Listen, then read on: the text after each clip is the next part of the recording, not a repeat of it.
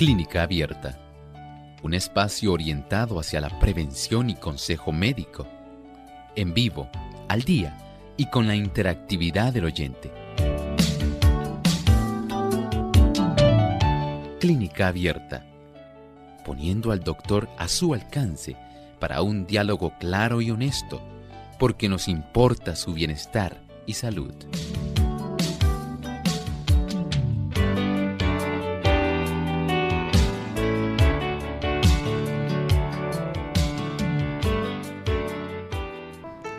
Muy buenos días y bienvenidos a esta edición de Clínica Abierta. Agradecemos su sintonía en el día de hoy y esperamos que puedan disfrutar con nosotros, ya que ustedes pueden hacer sus preguntas y consultas en el día de hoy. Ya estamos listos para recibir sus llamadas. Recordándoles que localmente en Puerto Rico pueden hacerlo llamando al 787 303 0101. Para llamadas internacionales y libre de cargos lo pueden hacer al 787-282-5990 o al 787-763-7100. Si los llama desde los Estados Unidos, puede hacerlo a través del 1866-920-9765. También pueden accesar entrando a nuestra página web radiosol.org. Allí se conecta en vivo con nosotros en nuestro chat. Y también nos encuentra en nuestra página de Facebook Radiosol 98.3 FM.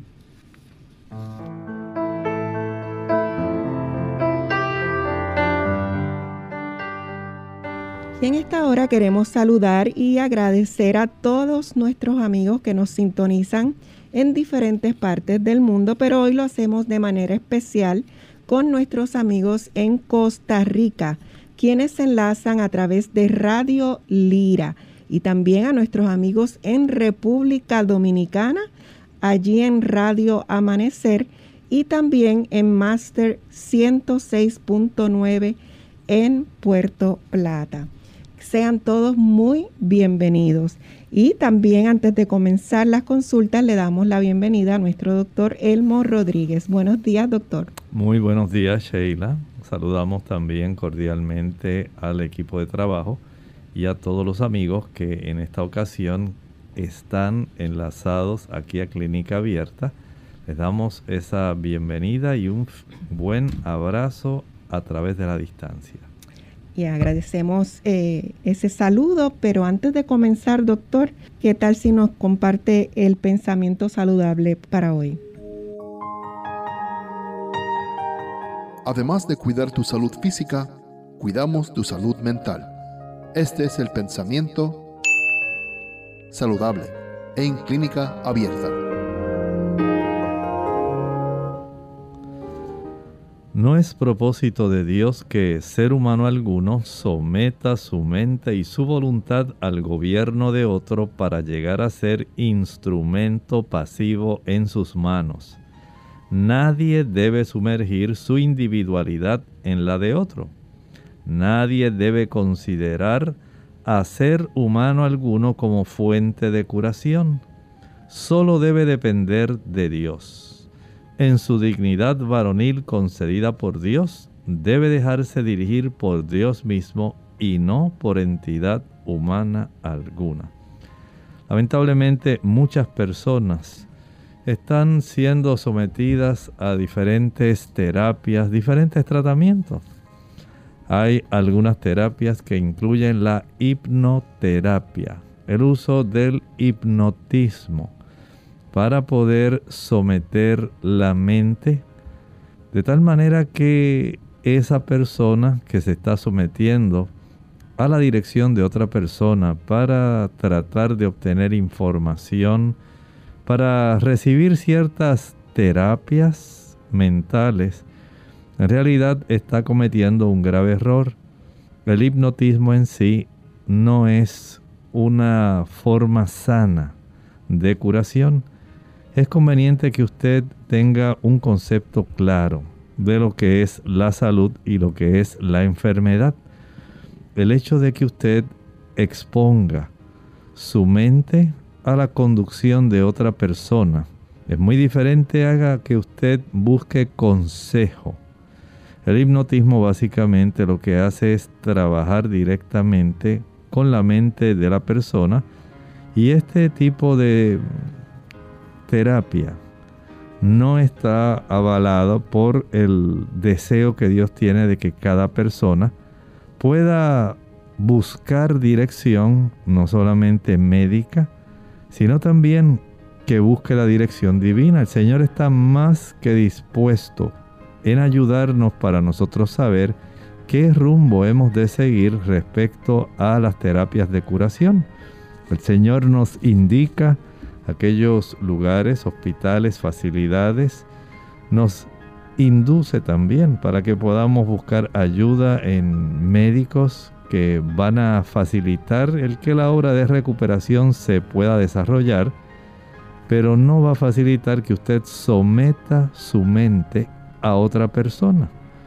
Ese aspecto de la individualidad es muy sagrado y el Señor no aprueba el que usted sencillamente se someta a este tipo de tratamiento. Buen pensamiento, vamos a comenzar nuestra edición de hoy. Vamos a recibir entonces la llamada de Gladys desde la República Dominicana. Buenos eh, días. Muy bueno, sí, muy buenos días. Un saludo para el doctor Hermón Rodríguez y para todo el personal. Yo estoy pasando por un problema y es que cuando yo camino algunas cuadras, eh, me duelen mucho los pies, un dolor en los pies tremendo. Eso me afecta eh, también el cuerpo, eh, la, columna, y me siento muy, muy cansada, muy, muy decaída con esa, con esa situación. yo una vez estaba bañando y, me dio un, dolor en los pies tremendo a ver que me afectaba también la columna. Yo no soy tan obesa, yo no soy obesa. Entonces yo quiero saber cómo se puede solucionar ese, y debido a qué eh, se, deriva ese dolor, esos dolores tremendos en los pies. Muchas gracias. Muchas gracias. Mire, esta situación amerita que usted pueda ser evaluada por un neurólogo. No se conforme solamente con buscar un alivio hay que saber la causa de lo que le está sucediendo. Hay que indagar para ver si hay algún problema a nivel discal, si hay compresión de alguna raíz nerviosa, si hay inflamación en nervios periféricos, algún tipo de neuralgia, eh, si usted tiene otras condiciones que pudieran estar propiciando o si el uso de ciertos medicamentos pudiera estar facilitando este problema. Por lo tanto, antes de someterse a cualquier tipo de terapia o tratamiento, aunque sea natural, debemos indagar en saber qué es lo que en realidad está aconteciendo con usted para poder brindarle ayuda. Recibimos la llamada de Ángela desde Moca. Buenos días.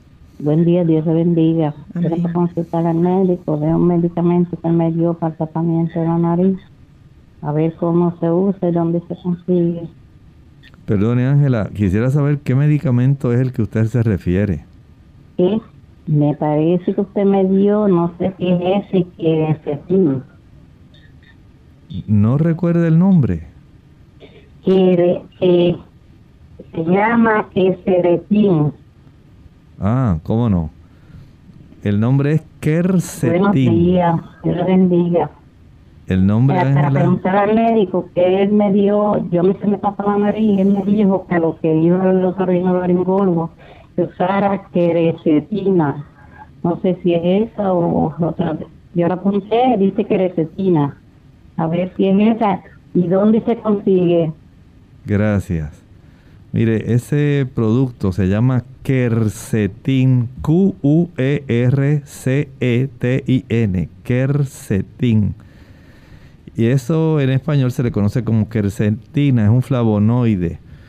Ese flavonoide ayuda mucho para las personas que padecen de alergias nasales. Es muy bueno. Eh, puede utilizarlo y conseguirlo, ¿verdad? Eh, de una manera natural, puede buscar alguna tienda de productos naturales y ahí lo puede conseguir dependiendo de cuánta alergia usted tenga. Puede utilizar una o dos tabletas al día.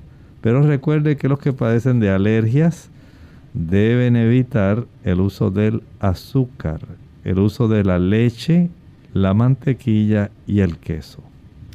La señora Ramos desde Gurabo nos llama. Buenos días. Buen día, doctor Elmo, lo felicito por el programa. Gracias. Mire, doctor Elmo, este, yo salí con la bacteria estilo 10, se llama? Positivo.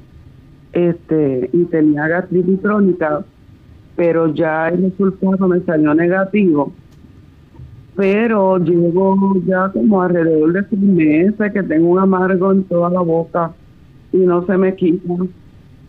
El médico me había dicho que era reflujo, este, me dio unos medicamentos, pero el, amargo eh, me dura todavía al levantarme, al acostarme. Muchas gracias. Bueno, vamos a recomendar algo bien sencillo sé que le va a funcionar. Eh, va a tratar de conseguir naranja amarga, naranja amarga. Esa naranja amarga usted va a pelarla. Esta cáscara de la naranja completa, según usted la pueda pelar, los trocitos de toda la naranja, los va a hervir en un litro de agua. Una vez ya enfríe va a facilitar eh, envasarlo y guardarlo, refrigerarlo. De esto va a tomar dos onzas, puede ser tres veces al día que no sea con comidas. Digamos, puede ser dos onzas a las nueve de la mañana, dos onzas a las tres de la tarde y dos oncitas a eso de las siete de la noche. Esto le va a durar bastante el uso de este producto porque le va a alcanzar para unas dos semanas aproximadamente. Este producto le va a ayudar a nivel del hígado. Recuerde que hay medicamentos que pueden facilitar el desarrollo de ese amargo. También el mismo reflujo, cuando hay líquidos biliares, puede facilitar ese reflujo. De tal manera que usar este producto cuando usted eh, no tiene alimento alguno en su estómago va a permitir que más fácilmente el hígado pueda facilitar un, eh, digamos, un descongestionamiento de estos líquidos biliares para que no vayan en la dirección del estómago. Por supuesto, si usted tiene reflujo, eh, evite, número uno, quedarse sentada después de comer, evite acostarse a dormir después de comer, cene temprano antes de las 6 y no coma nada después de esa hora. Ingiera bastante agua entre las comidas, no con las comidas. Y de esta manera usted misma se estará ayudando en reducir la molestia. Trate también de bajar peso si está sobrepeso, el problema se puede permanecer por más tiempo. Hacemos nuestra primera pausa y regresamos con Clínica Abierta. ¿Qué curar? Hola, les habla Gaby Zabalúa en la edición de hoy de AARP Viva, su segunda juventud en la radio, auspiciada por AARP. ¿Quieres vivir mejor y por más tiempo? Empieza entonces por cuidar tus pulmones. Debido a la importante función que cumplen suplir oxígeno, remover toxinas y defender el cuerpo de infecciones, es preciso mantenerlos saludables. ¿Cómo hacerlo? Está de más decir que fumar es altamente nocivo, por lo que no solo se debe dejar el cigarrillo, sino evitar por completo el humo de segunda mano. Sin embargo, esto no alcanza para tener unos pulmones fuertes. Hay otras cosas que pueden hacerse, como vacunarte. Muchas enfermedades respiratorias como la gripe y la tuberculosis pueden dañar los pulmones. Las vacunas son la mejor protección contra ellas. Con la edad, los pulmones disminuyen su capacidad de oxigenación, limpieza y protección de las infecciones. Mantenerlos sanos con ejercicios cardiovasculares tres veces por semana o tomando un multivitamínico con magnesio y vitamina C es muy importante. Además, aléjate de lugares contaminados. Si no es posible, intenta respirar siempre por la nariz, porque los vellos de las fosas nasales filtran las partículas nocivas de pinturas, gasolina y polvillo. El patrocinio de AARP hace posible nuestro programa. Para obtener más información, visita aarpsegundajuventud.org oblicua viva.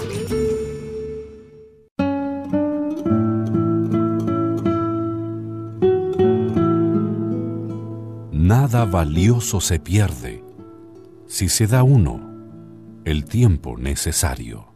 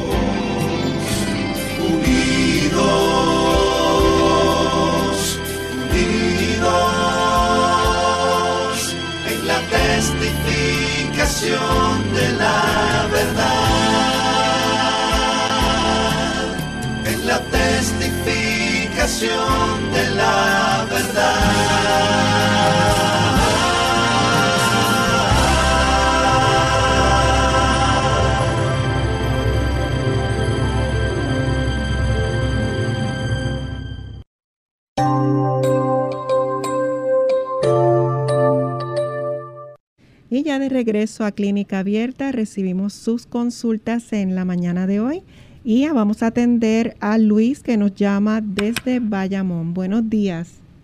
Sí, buenos días, Dios los bendiga.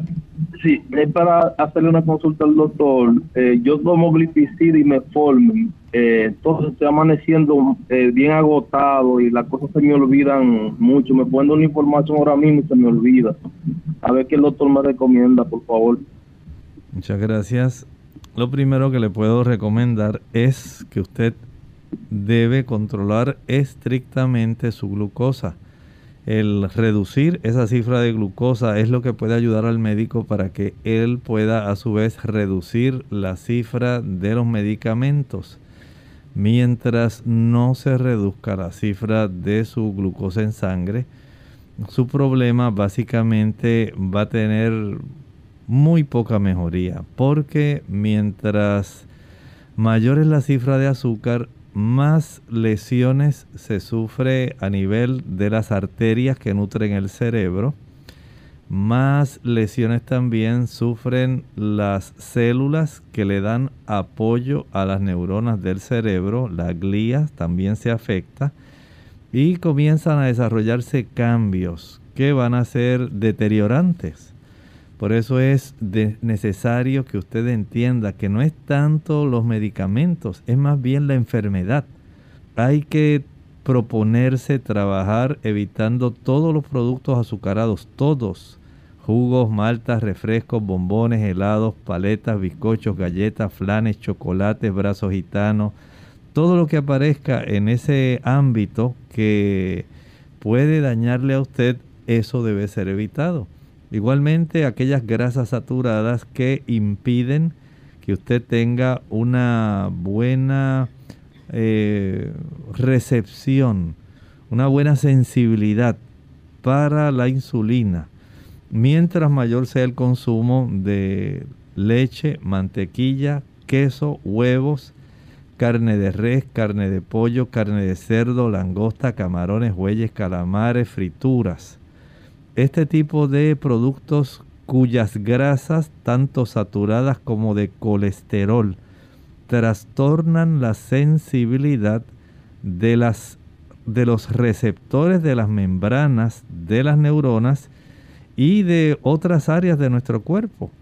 Esa incapacidad para estar sensible es lo que facilita que no se desarrolle la función adecuada de la insulina, facilitando que la glucosa, el azúcar, se quede aumentando a nivel de el espacio extracelular y esta, este exceso de glucosa en esta área facilita daño, mucho daño. Por lo tanto, el restringir la ingesta de esos productos, el ejercitarse cada día al sol, por lo menos una hora en la mañana y otra en la tarde, ayuda para que usted pueda ir reduciendo la necesidad de utilizar tanto fármaco. De no hacerlo así, lamentablemente el tipo de daño va a continuar progresando y usted notará esa diferencia. Recibimos la llamada de María de República Dominicana. Ay, espérate, papi, espérate. Buenos días. Espérate, espérate. Hello. Sí, buenos días, María. Ah, sí, buen día. Te llamo ahora, espérate. Este, era la siguiente pregunta. De una consulta de Emo. ¿Cómo están? Saludos, buenos días.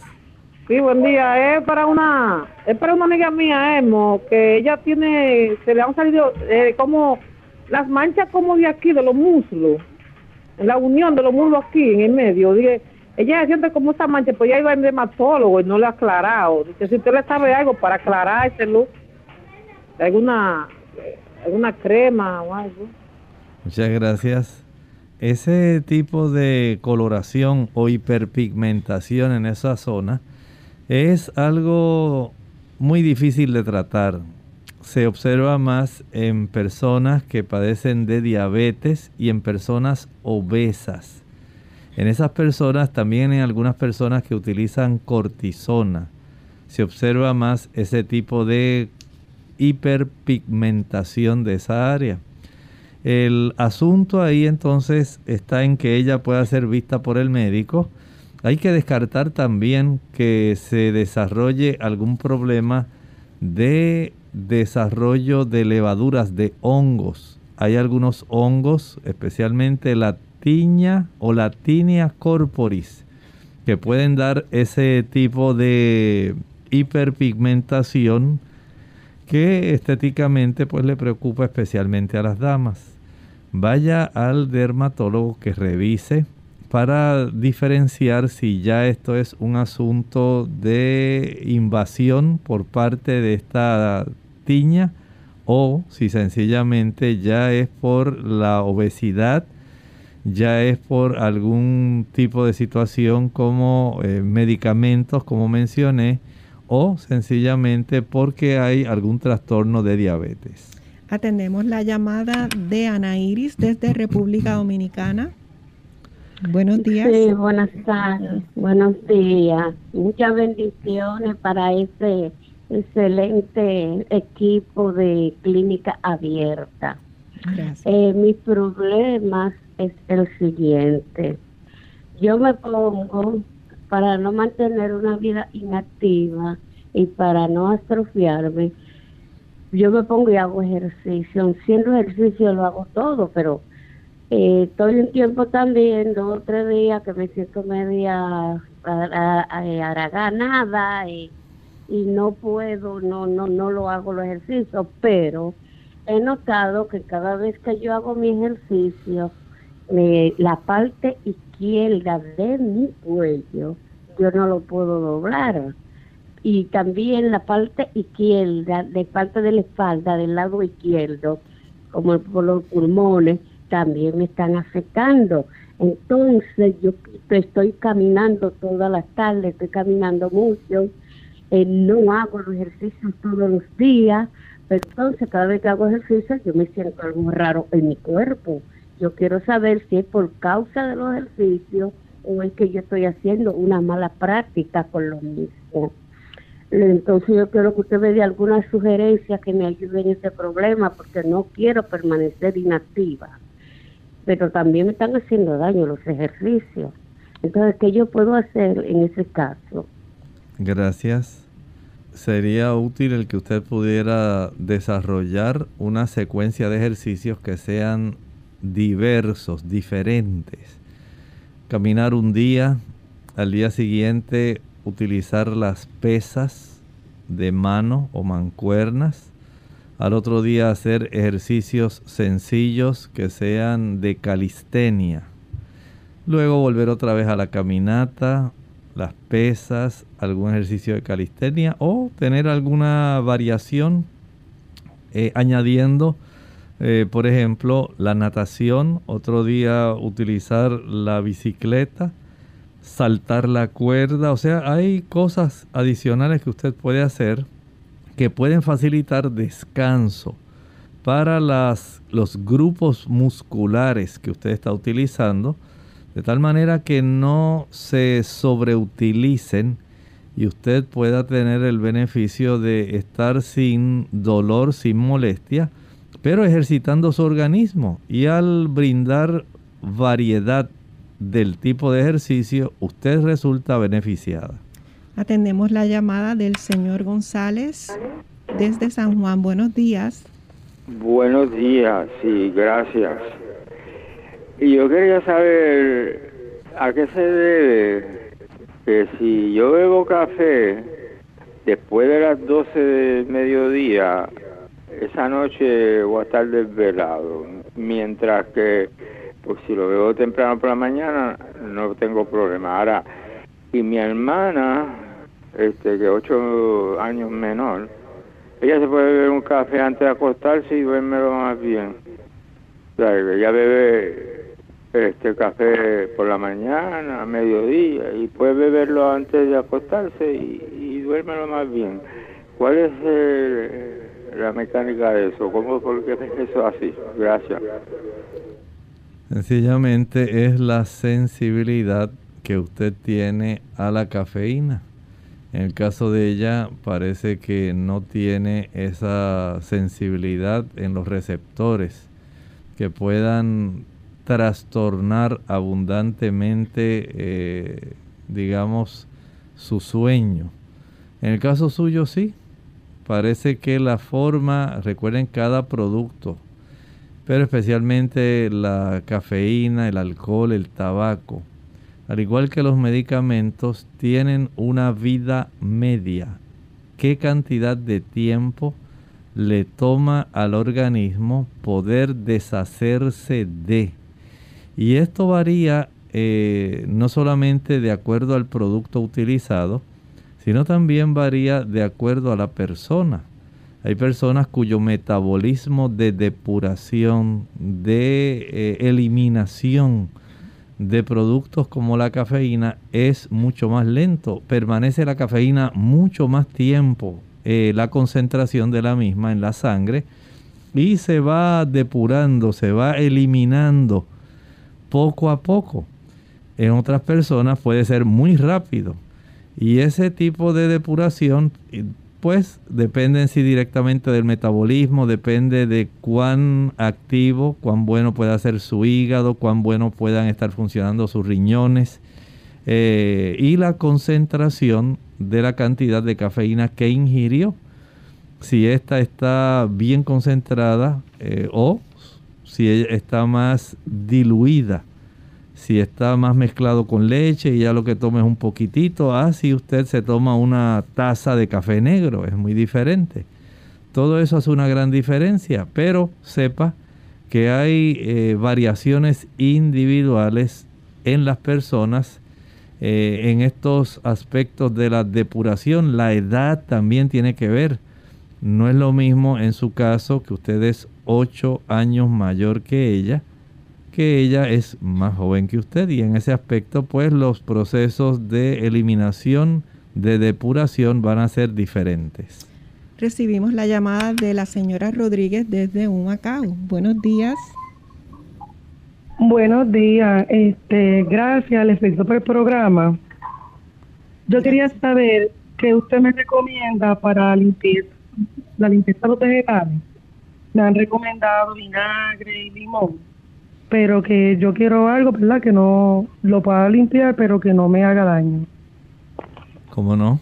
Mire, lo más sencillo es eso. En primer lugar, eh, hay otros productos que yo entiendo que van a ser más preocupantes. eh, cuando se utiliza el vinagre o el limón, usted lo que hace es dejar el producto inmerso. No es que usted va a usar limón puro y va a tener una, un envase lleno de jugo de limón puro. Puede usted disolver, digamos, en un galón de agua. Puede añadir cuatro limones, puede añadir dos cucharadas de vinagre. Y este cambio en el pH del medio acuoso de esta agua eh, facilita que entonces cuando usted sumerja el producto, sea vegetal, sea fruta, las bacterias son muy sensibles al cambio de la acidez o la alcalinidad. Y de esta manera eh, se trastorna matando generalmente los virus y las bacterias. Después que usted sumerja, digamos, por 15, 20 minutos, ya sea en ácido cítrico, que es o lo que contiene el limón, o en ácido acético, que es el vinagre, estos productos los va a enjuagar porque no pretendemos que se quede con el sabor ni del limón ni del vinagre. Vamos a hacer nuestra segunda pausa, pero regresamos enseguida con más de sus consultas. Los beneficios de la vitamina B2 o riboflavina, esta vitamina hidrosoluble es vital para el crecimiento e importante en la reproducción celular y ayuda a producir glóbulos rojos sanos. Mantiene además la buena salud de la piel, las uñas y el cabello. Incluso es muy probable que ayude a la memoria, ya que las personas mayores que tienen niveles normales de vitamina B2 mantienen vivos sus recuerdos.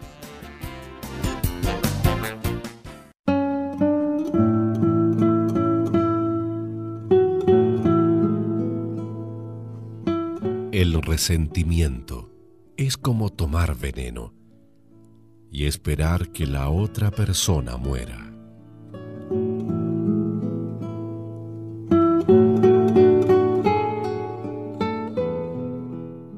Síntomas graves de alergia.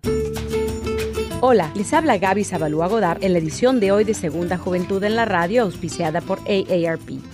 Sufrir una reacción alérgica a un alimento es una situación grave. La alergia se produce como una reacción inmunológica a una proteína contenida en determinado alimento debido a que sus síntomas pueden variar desde picazón alrededor de la boca, nariz, ojos y garganta hasta la potencial fatalidad de no poder respirar, es recomendable, especialmente en niños y adultos mayores, visitar al médico para identificar su origen. Las alergias a las comidas no son frecuentes, no obstante el número de personas que las padecen ha aumentado en los últimos años. Como no existe una cura probada para este tipo de alergia, en muchos casos los niños tienden a aliviarse al crecer mientras que los adultos mayores no. La mejor manera de evitarlas es dejar de consumir alimentos que la causan. Según datos de especialistas, el 90% de las alergias en Estados Unidos son producidas por alimentos como la leche, la soja, mariscos, huevos o cacahuates. Sin embargo, no deben confundirse las alergias a los alimentos con la intolerancia a los mismos. Si bien los síntomas pueden ser parecidos, las reacciones de intolerancia del alimento no son tan graves como una alergia aunque sí pueden ser desagradables. En caso de sospecha, visita a tu proveedor de salud para realizarte los exámenes pertinentes. El patrocinio de AARP hace posible nuestro programa. Para más información, visite aarpsegundajuventud.org. Clínica Abierta. Y ya regresamos con Clínica Abierta y ahora vamos a comenzar a leer nuestras consultas del chat. Tenemos a María desde Estados Unidos. Dice, ¿cómo se puede tener una fluctuación de la glucosa circulante durante la perimenopausia? ¿Cómo sucede? Bueno, mire, todas las personas, todos nosotros, tenemos fluctuación de la glucosa. En la mañana generalmente debe estar entre 70 y 100. Pero cuando finalizamos de desayunar, a eso de, digamos, 15, 20 minutos después, la puede tener en 140, 138, 130, eso es normal. Y eventualmente, según las células van captando la glucosa circulante, según ella entra en el interior de las células, se va reduciendo la cifra, eh, digamos, previo al siguiente episodio de alimentación que sería el almuerzo. Ahí se reduce, nuevamente cae bajo ese parámetro en 70 y 100. Una vez usted almuerza, vuelve y se eleva. O sea que esta fluctuación va a estar ocurriendo durante tres veces al día. O si usted es de las personas que come solamente dos veces al día, pues dos veces al día. Pero en las personas que tienen eh, trastornos, digamos que les gusta estar merendando, que si el vecino le ofreció un jugo, que si por allí encontró un trocito de pastel, que si por allá le regalaron una horchata de ajonjolí, pues todo eso, cada vez que usted consuma algo, generalmente los productos van a tener alguna cantidad de carbohidratos, ya sea en forma de azúcares simples o de almidones. Los almidones los encontramos más, por ejemplo, en las galletas, eh, la papa, en los, carbohidratos como los bizcochos, los diferentes productos, incluyendo el arroz. Los azúcares simples más en las frutas, en los jugos. Si usted es de esas personas que piensa que eso no es una comida y que eso no le va a afectar, pues se equivocó. Usted tiene que estar consciente que una vez usted ingiere algo que contenga azúcares, sean simples o complejos, usted va a trastornar la cifra de su glucosa y va a tener un pico de glucosa. Por eso los eh, alimentos se clasifican por el índice glucémico o índice glicémico. ¿Cuánto elevan la glucosa sanguínea una vez usted ingiere y no todos tienen el mismo tipo de distribución. Normalmente esto debe aumentar rápidamente, eh, inmediatamente usted come algo y eventualmente se reduce. Pero tiene que estar consciente de esa realidad y no importa que esté en la perimenopausia, en la menopausia, que usted sea joven, sea viejo, se comporta igual ese ciclo normal en cuanto a la glucosa. Desde República Dominicana nos escribe Juan Pablo Núñez Paulino. Dice que hace una semana eh, de las dos piernas, sus rodillas muy flojas y sin fuerza. Él tiene 63 años. Juan Pablo, sería bueno que usted pudiera ir al médico en ocasiones se puede estar desarrollando algún tipo de problema ahí eh, que pudiera estar sencillamente afectándole. Pueden ser problemas de índole más bien metabólica, por ejemplo. Hay que saber si usted eh, está teniendo una buena cifra de azúcar circulante, de glucosa. Hay que detectar si usted tiene su hemoglobina, que esté bien de tal forma que se pueda saber su estado general. Hay que conocer si usted se está alimentando adecuadamente. Eh, todos estos detalles, explorar sus piernas, saber si hay alguna situación que ya usted haya venido padeciendo de sus rodillas. Todas esas preguntas lo va a hacer el médico al que usted normalmente asiste. Vaya donde él y permita que le haga una buena revisión física. Vamos a contestar la siguiente consulta. La hace Margarita Castro de Guatemala. Dice, Dios los bendiga. Mi pregunta es que tengo una hermana que sentía mucho dolor en la pierna y cintura, pero le mandaron a hacer un ultrasonido para ver cuál es el problema y salió con un problema en la vejiga de que la orina se estaba yendo, parece que a través de una vena y subiendo a los riñones. Bueno, entiendo que el asunto debe ser que se ha encontrado que ha desarrollado una situación que se llama hidronefrosis. Esto es cuando por alguna razón puede hacer eh, obstrucción, algún cálculo o algún tipo de constricción en alguno de los uréteres. Se estrecha tanto que en lugar de facilitar que la orina baje a la vejiga para ser expulsada, estaba entonces eh, facilitando que la orina se quede, puede ser en la uretra también, y se sobrellena la vejiga y esa cantidad de orina se sigue acumulando y lo acumula en dirección a los riñones. Y de esta manera ese exceso de fuerza eh, que realiza la orina mientras no puede salir, está tratando, recuerden que la orina son sustancias que deben ser expulsadas y el cuerpo va a hacer todo lo posible por sacarlo.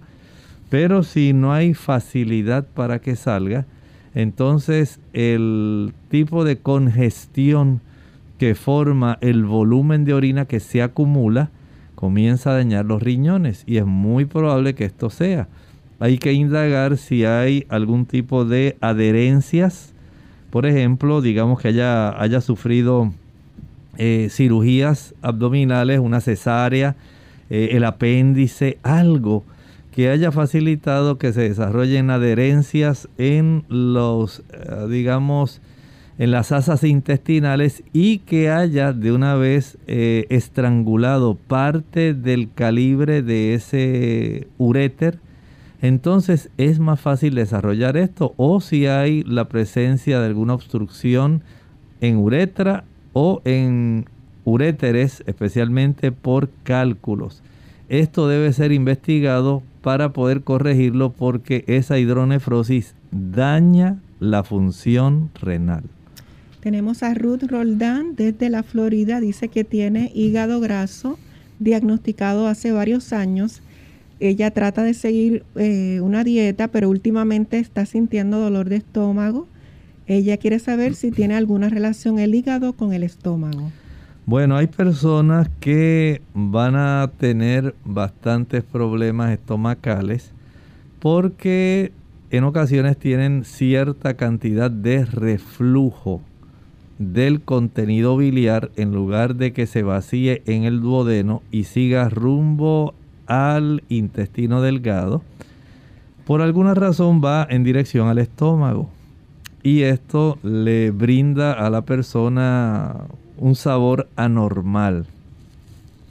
El hecho de que la persona esté sobrepeso, tenga los triglicéridos altos, va a facilitar que el hígado graso siga y no funcione adecuadamente vaya, asegúrese de cómo está su hígado en este momento antes de cualquier tratamiento. Juana Castro dice eh, que llama desde, escribe desde Guatemala. Dice que tiene una hermana que cuando le da hambre empieza a temblar. La hermana tiene 36 años.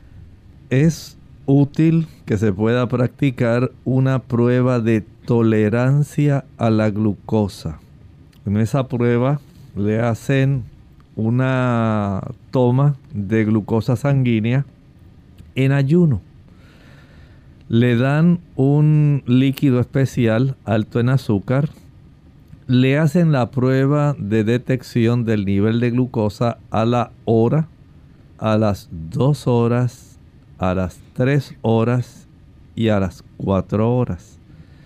Eso le va a dar una buena idea al médico de qué trastorno pueda estar sucediendo con su hermana si está desarrollando episodios de hipoglucemia para indagar qué es lo que está ocurriendo, si está produciendo un exceso de insulina, si es que ella no está ingiriendo suficiente cantidad de alimentos que le nutran y faciliten la conservación estable de una concentración de glucosa sanguínea.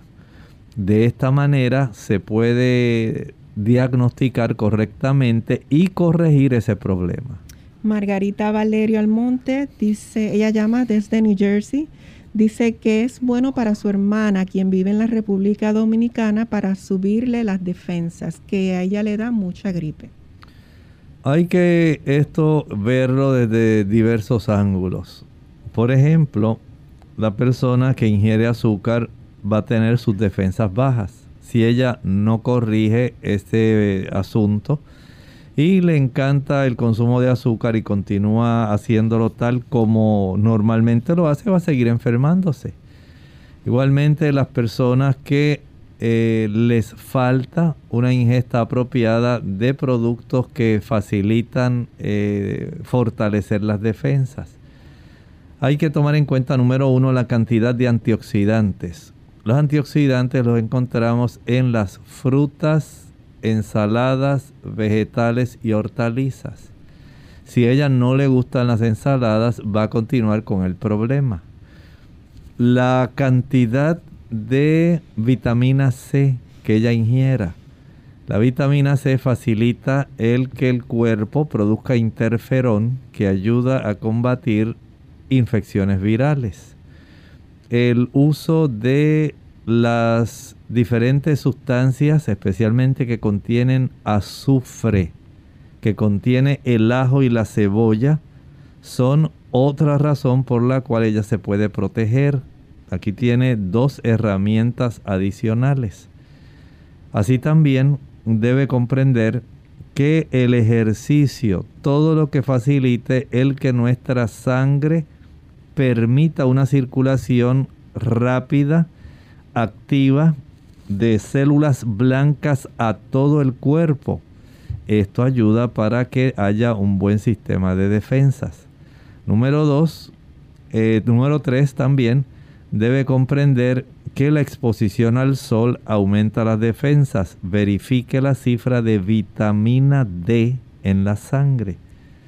La ingesta de agua es esencial. Una sangre que está bien fluida facilita que las células blancas puedan llegar rápidamente a los lugares de la invasión, sean mucosas nasales o gástricas. Esto le va a ayudar para protegerse muy rápidamente.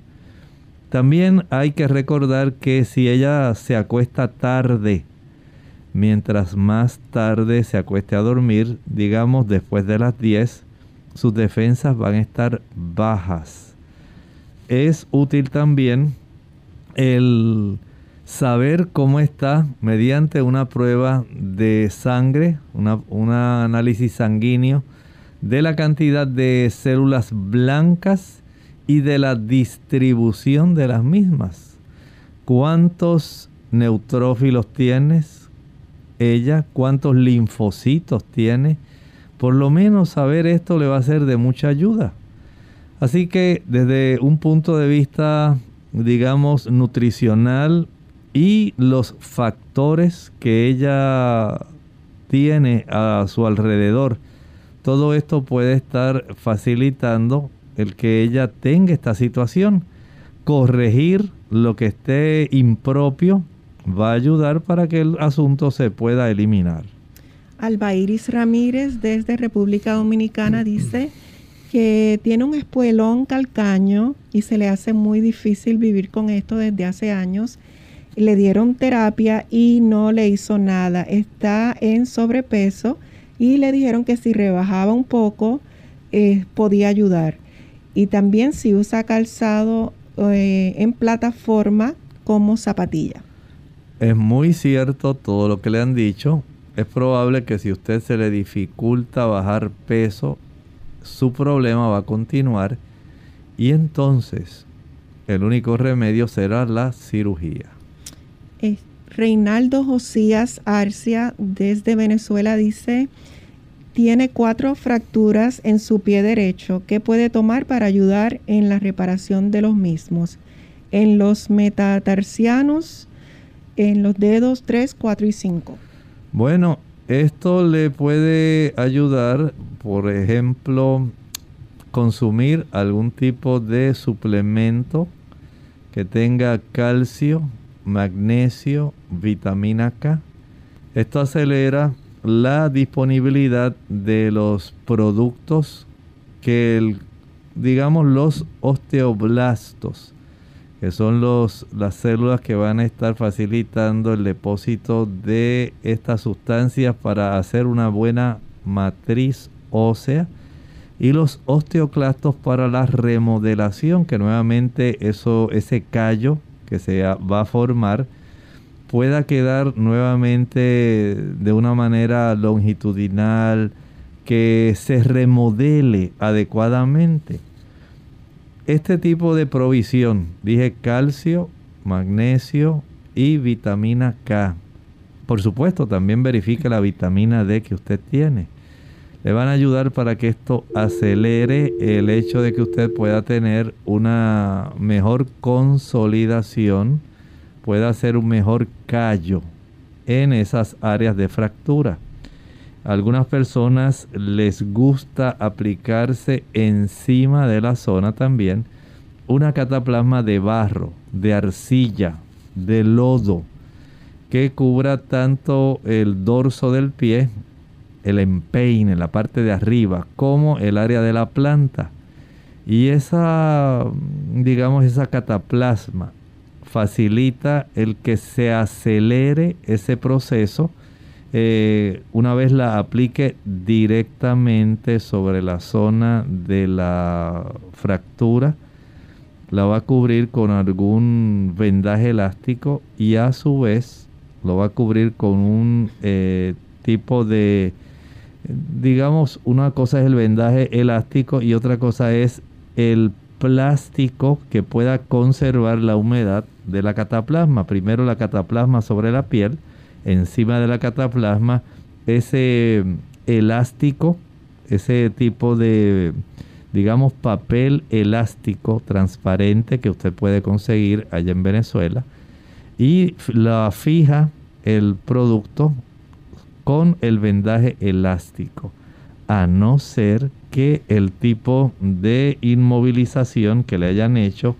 dificulte esto por la ubicación de, digamos, eh, la férula, el tipo de enyesado que le hayan hecho, si no tiene algún impedimento, esto le puede ayudar. Star Pau dice que recientemente le detectaron en el endometrio eh, un grosor de 20 milímetros. Eso la tiene muy preocupada. La enviaron una serie de exámenes y quiere saber qué tan grave puede ser el asunto. Bueno, lo que en sí está revelando es que tiene una gran influencia estrogénica y esa gran influencia estrogénica eh, para producir un grosor de esta magnitud no es normal. Esto debe ser revisado, eh, hay que saber niveles hormonales, eh, saber si usted estaba usando algún tipo de anticonceptivos, hormonas de reemplazo, algo, alguna cosa que pudiera estar facilitando esto, porque en realidad si esto no se puede detectar, usted tiene un riesgo de desarrollar situaciones muy preocupantes a nivel del útero en su eh, área del vientre bajo. Bien, lamentablemente hemos llegado al final de nuestro programa. Agradecemos su sintonía en esta hora y los invitamos para que nos acompañen mañana donde tendremos un interesante tema. Pero antes de finalizar, le pedimos al doctor que nos diga el pensamiento final. Es un hecho asombroso.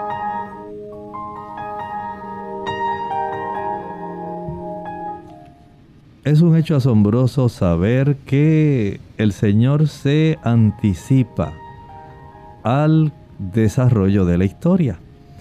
Y Él facilita el que la historia pueda ser expresada mediante símbolos, figuras, de una manera que está sumamente antecedida a los eventos que se desarrollan físicamente en la historia. De esta manera, con antelación, el Señor utiliza hombres como el apóstol Juan allá en la isla de Patmos, donde le dio la revelación del Apocalipsis. El Apocalipsis no es un libro oscuro, no es un libro que solamente procure instigar miedo en las personas. Recuerde que el mismo libro nos dice en su introducción la revelación de Jesucristo. El Señor quiere que usted sepa cuál es el final de la historia de esta tierra. Sí, esta tierra va a tener un final. La historia tal como usted la conoce ahora va a finalizar. Pero entonces va a comenzar una historia diferente. Una historia donde se va a proseguir el curso de la historia inicial como el Señor pretendía que ocurriera. y que fue truncada en el jardín del Edén. Ahí la irrupción del pecado trastornó el plan divino. Y esa historia el Señor tiene la intención de que continúe. Él quiere restaurar todas las cosas.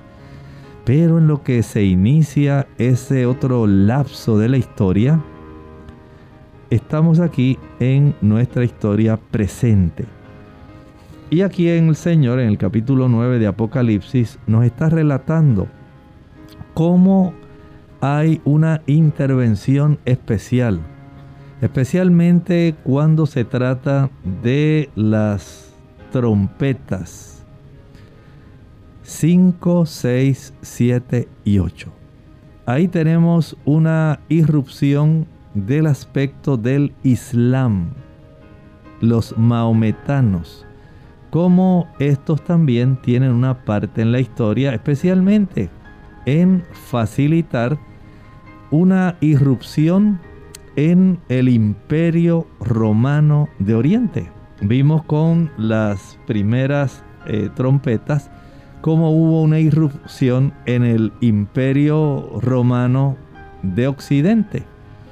Y ya una vez se alcanza aproximadamente el año 458, entre 458 y 496, con la abdicación de los emperadores que tenía ya eh, el imperio romano de Occidente y el, el uso que de ahí en adelante se le dio a la ciudad de Constantinopla para que se convirtiera en la capital del imperio romano de Oriente, cómo fueron castigadas este, este tipo de áreas porque era un imperio, recuerden estas zonas, cómo fueron invadidas mediante estos diferentes eh, tipos de hordas, hordas que en realidad tenían eh, en su proceso ser un tipo de castigo a toda la injusticia, la maldad, el daño, el tipo de trastorno que la, la situación del cristianismo papal había estado introduciendo y que ahora comenzaba a recibir una serie de daños que iban a hacer justicia a todas aquellas personas que habían muerto y que morirían en el transcurso de la historia, porque más o menos en esa época se inicia un periodo sumamente interesante. Se inicia la época medieval, más o menos estamos hablando del año 538, todavía en esa época siguen desarrollándose todo este aspecto de las trompetas. Y es muy importante saber por qué el Señor facilitó esto, por qué permitió la invasión de estas hordas eh, musulmanas, por qué se desarrollaron. De eso queremos hablar con ustedes en el transcurso de nuestros programas de clínica abierta al finalizar el mismo. Será entonces hasta el día de mañana. Compartieron con ustedes el doctor Elmo Rodríguez Sosa y Sheila Virriel. Dios los bendiga.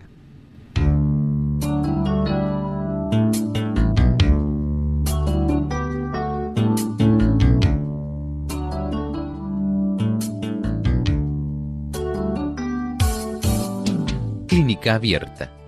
No es nuestra intención sustituir el diagnóstico médico. Antes de poner en práctica cualquier consejo brindado en este programa, usted debe consultar con su médico. Hasta la próxima.